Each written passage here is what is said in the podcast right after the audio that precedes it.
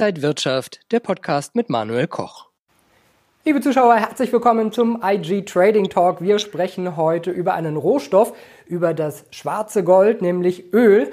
Zugeschaltet ist mir der IG Marktanalyst David Jusso aus Köln. David, grüß dich.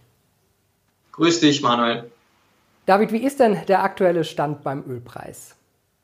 Ja, wenn wir auf den Öl, äh, für, auf den Preis für die nordamerikanische Rohölsorte schauen, dann notiert er jetzt ziemlich nahe an der 43er Zone, also sprich bei dem Future 43 US-Dollar je Barrel. Noch vor ein paar Tagen sah es anders aus, da notierten wir bei 36 und in der vergangenen Woche notierten wir über 43. Das heißt, in den letzten zehn Handelstagen hat der Ölpreis schon eine ja, gehörige Volatilität an den Tag gelegt, würde ich sagen. Was spricht denn für Stabilität und was könnte für Schwäche sprechen? Ich fange erst einmal mit der Schwäche an, denn äh, die Schwäche hat sich ja in der vergangenen Woche erstens einmal durchgesetzt. Und dafür sprach zumindest aus technischer Sicht der Einbruch unter diese sich etablierende stabile, stabile Range.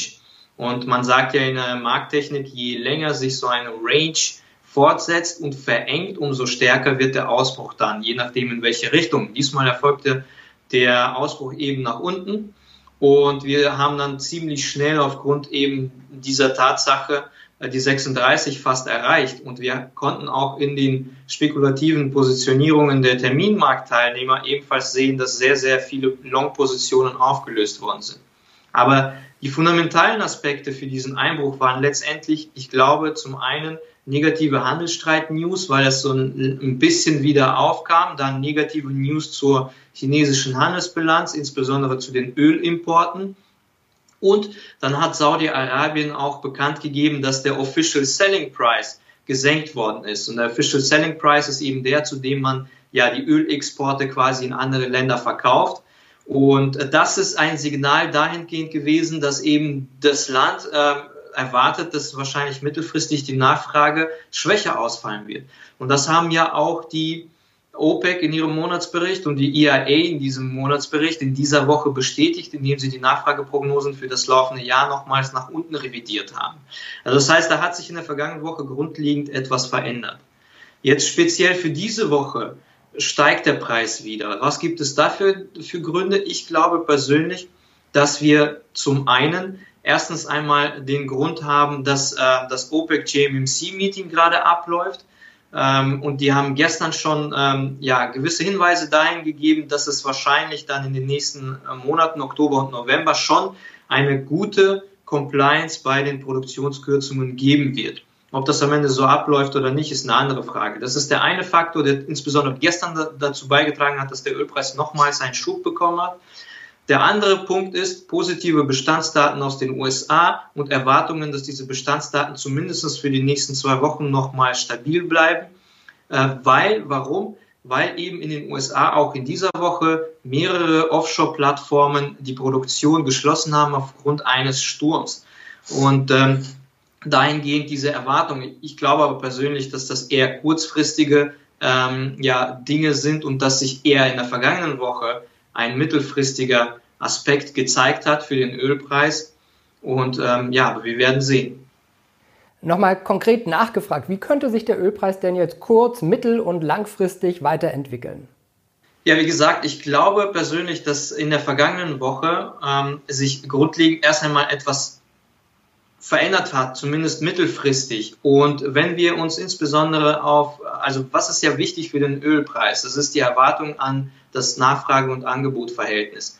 Und wenn wir uns die ähm, ja, Prognosen und die Erwartungen anschauen, in komplementär dazu die Konjunkturdaten, die Erholung, dann spricht eigentlich einiges dafür, dass wir ab Oktober, auch die Saisonalität spricht dafür, dass wir ab Oktober oder spätestens Mitte Oktober es eher mit einer gewissen Schwäche zu tun bekommen. Und zwar nicht nur auf saisonaler Basis, sondern auch auf konjunktureller Basis. Und ich glaube, es wird nicht so einfach, selbst wenn die Compliance bei den Kürzungen dann trotzdem noch aufrechterhalten wird. Es wird nicht so einfach sein, das Angebot- und Nachfrageverhältnis zugunsten des Ölpreises zu bewegen. Insofern glaube ich eher, dass wir mittelfristig eher zur Schwäche tendieren werden, also wieder in Richtung 36.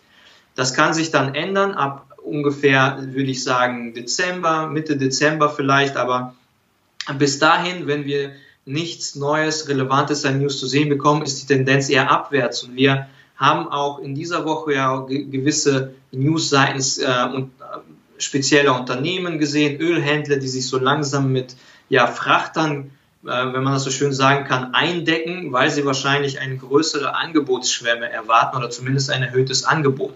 Sie bestätigen damit zwar nicht per se eine schwächere Nachfrage, aber sie bestätigen damit, dass das Angebot weiterhin erhöht bleiben wird und man diese Frachter benutzen wird am Ende, um entweder das Öl auszuliefern oder eben zu lagern. Aber darauf machen sie sich schon bereit, indem sie eben diese Frachter ähm, leasen quasi oder erwerben. Und das ist ebenfalls schon ein Signal dahingehend, dass wahrscheinlich es nicht so einfach wird in den nächsten zwei bis drei Monaten für den Ölpreis. Im nächsten Jahr sieht es natürlich schon wieder ganz anders aus. Da, da wird es davon abhängen, wie stark der Rebound, der Konjunkturrebound sich weiter fortsetzen wird.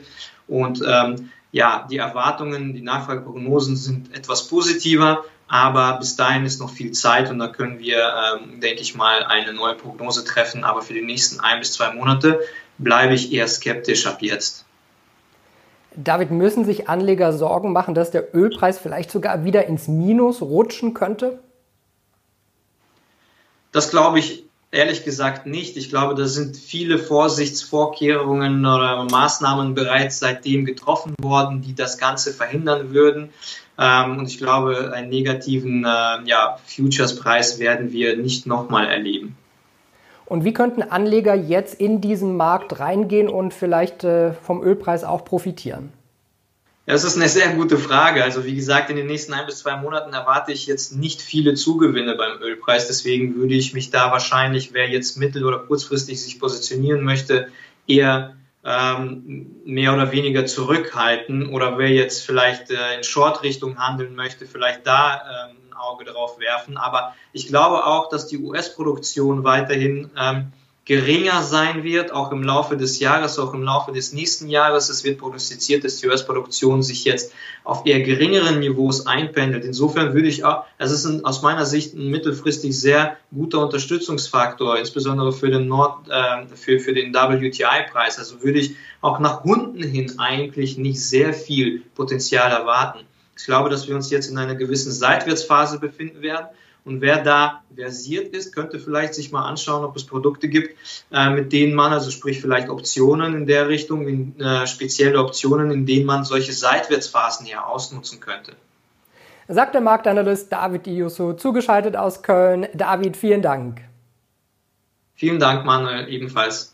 Und Ihnen, liebe Zuschauer, vielen Dank fürs Interesse am IG Trading Talk. Mehr Informationen finden Sie und ihr auf IG.com. Bis zum nächsten Mal.